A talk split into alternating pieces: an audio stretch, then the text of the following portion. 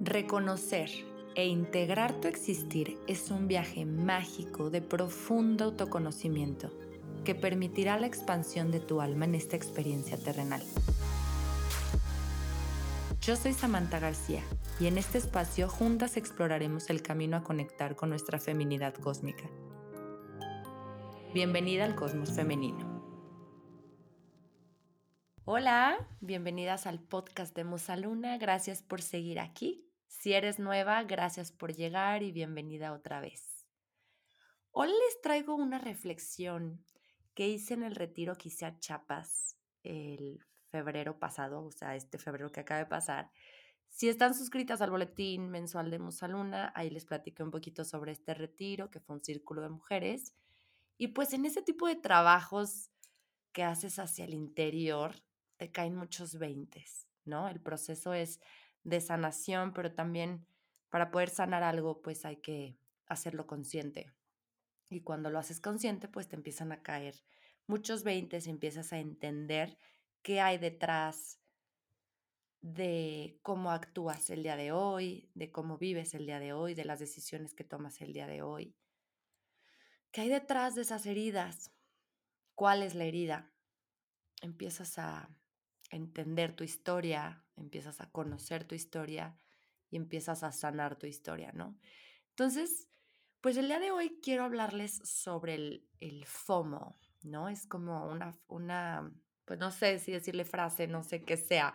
En las siglas en inglés es Fear of Missing Out, que quiere decir este miedo o angustia de perderme de la vida, de perderme de las cosas, de los viajes, de las reuniones, de las, mm, pues sí, de la vida en general, ¿no? Y, y lo traigo a la mesa porque, porque hubo un tiempo que estaba muy, muy, muy fuerte, sobre todo en mí, voy a hablar de mi propia experiencia, y, y pues hay, hay una historia detrás del FOMO también, empiezas a entender que, este, que esta sensación de sentir que te pierdes de la vida si no asistes a un viaje, si no asistes a una reunión con diferentes grupos de amigas. O sea, el, el FOMO es no querer perderte de nada, estar queriendo pasar lista en todo lo que surja socialmente hablando. Y las redes sociales pues hacen mucho tienen un lugar importante, un papel importante en esta sensación de que me estoy perdiendo de las cosas, porque pues sí, la, gente, si vas a un viaje, pues empiezas a publicar en redes que estás en la playita o que estás acá y pues a ti te puede despertar las ganas de estar ahí también, de estar viviendo lo mismo, de hacer ese tipo de viajes, ¿no? Y empiezas como a frustrarte con tu momento presente o, o más bien a irte del momento presente y a, pues a, pelearte con tu realidad. Y no significa que no puedas ir a esos viajes, obviamente puedes planearlos y puedes irlos, pues, pero aquí la, la, reflexión va a ser desde dónde, desde dónde quiero planear estos viajes, desde dónde quiero, quiero estar ahí, quiero hacerlo, o sea, desde que solo por, solo por el, el sentirme aceptada, el sentirme parte de una sociedad, el sentir que estoy, que soy igual a esa persona, que puedo lograr lo mismo es como ir un poquito más profundo, ¿no? ¿Qué hay atrás? ¿Qué hay detrás de todo eso? Y pues este fue el 20 que a mí me cayó en esta ocasión que, que fue muy liberador y muy revelador porque fue, me di cuenta que, que por fin logré trascender el, el, este FOMO que yo vivía mucho. Y lo vivía más con mis, con mis distintos grupos de amigas, ¿no? Porque pues tengo, solemos tener más de un grupo social de amistades y pues cada grupo hace sus propios viajes o lo que sea y pues quieres estar en todos y no perderte de ninguno y así, ¿no? Bueno, yo en lo personal así, así vivía. Entonces, es un alivio porque no, no existe, o sea, e, el liberarte o el lograr trascender el FOMO es súper es, liberador porque no existe, o sea, no existe, es físicamente imposible estar en todos los lugares al mismo tiempo, no querer perderte de nada, Mm, o sea, no, no se puede, ¿no? No, no, no es ni siquiera una opción, o sea, no existe esta posibilidad, ¿no? Entonces, el fondo es, es profundo, o sea, más allá de que, de que físicamente es imposible dividirte para poder estar en todo, el fondo, lo que hay detrás, lo que les digo, es mucho más profundo. ¿Qué hay detrás de este, de esta sensación de angustia, de este miedito de, de perderme de las cosas. Es que si no voy, ya no voy a ser vista o ya no me van a tomar en cuenta no voy a ser aceptada o estoy yendo para que me acepten y para sentirme parte de. Yo en lo personal, yo creo que cada quien tiene una historia con el FOMO, o sea, con su propio FOMO, pero yo en lo personal e, era esto, ¿no? Era el, el sentirme parte de ese grupo social, el sentir que sí soy parte y me están invitando y wow, y, y yo quiero estar ahí y puedo estar ahí, entonces voy a hacer todo lo posible, todo lo que esté en mí, pues para no perdérmelo. Pero ¿qué estoy buscando consciente o inconscientemente? Hay una necesidad de aceptación, es una manera de, vuelvo, o sea, vuelvo a repetir, de sentirme parte de, de darle gusto, de decir que sí siempre, de estar eh, como siempre disponible. Entonces, aquí eh, el mensaje es, cuando se siente un miedo real o surgen estas emociones como de angustia, de ansiedad, de frustración, de tristeza, es que hay una herida ahí, hay una herida ahí viva, ¿no? Que hay que voltear a ver. Y pues cuando vemos que hay una herida viva, se abre una oportunidad de sanar y de trascender estas heridas. Entonces, la invitación es que es que siempre cuestionemos de que ahora vivamos una vida más consciente y que detrás de todas nuestras decisiones empecemos a cuestionarnos antes de tomar una decisión es desde qué lugar me estoy moviendo, desde qué lugar se están despertando estas ganas de estar ahí o mi interés de no perderme de ningún evento, de ningún viaje. ¿Desde qué lugar estoy actuando? ¿Desde el miedo? ¿Desde el amor? ¿Desde la herida? ¿Desde la cicatriz? ¿Qué estoy buscando? ¿Qué, qué hay más allá? ¿Por qué estoy sintiendo esto? ¿No? Empezarnos a hacer estas preguntas es una oportunidad de sanar, o sea, de primero de hacer consciente la herida que se está despertando con este tipo de, de eventos, o sea, bueno, con este tipo de sensaciones, por así decirlo, con el fear of missing out, se está abriendo una oportunidad de, de, encontrar la herida y, y, ya, de, ya a partir de que la hacemos consciente, pues de sanarla y de trascenderla. Yo cómo me di cuenta que había trascendido este FOMO, porque fue en Chiapas, porque poco antes de irnos al viaje, eh, un grupo de amigas que ya es como de mis, mi grupo más viejito, en el sentido que son las de toda la vida, las de la escuela, ¿no? Donde fuimos en el Miraflores.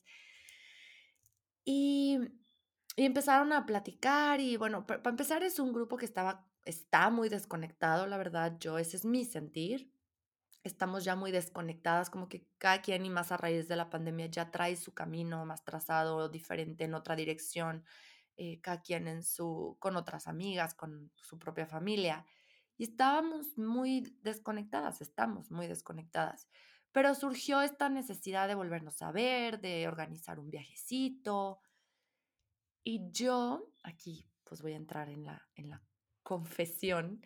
No sé si alguna me va a escuchar o no, pero bueno, con todo el amor y el respeto puedo compartir esto desde lo que yo siento y, y sin, o sea, siempre es con, con amor a mí, ¿no? O sea, con, con esta ganas de compartirles a ustedes mi propia experiencia, o sea, lo que yo estoy sintiendo, pero sin el afán de ofender a nadie allá afuera.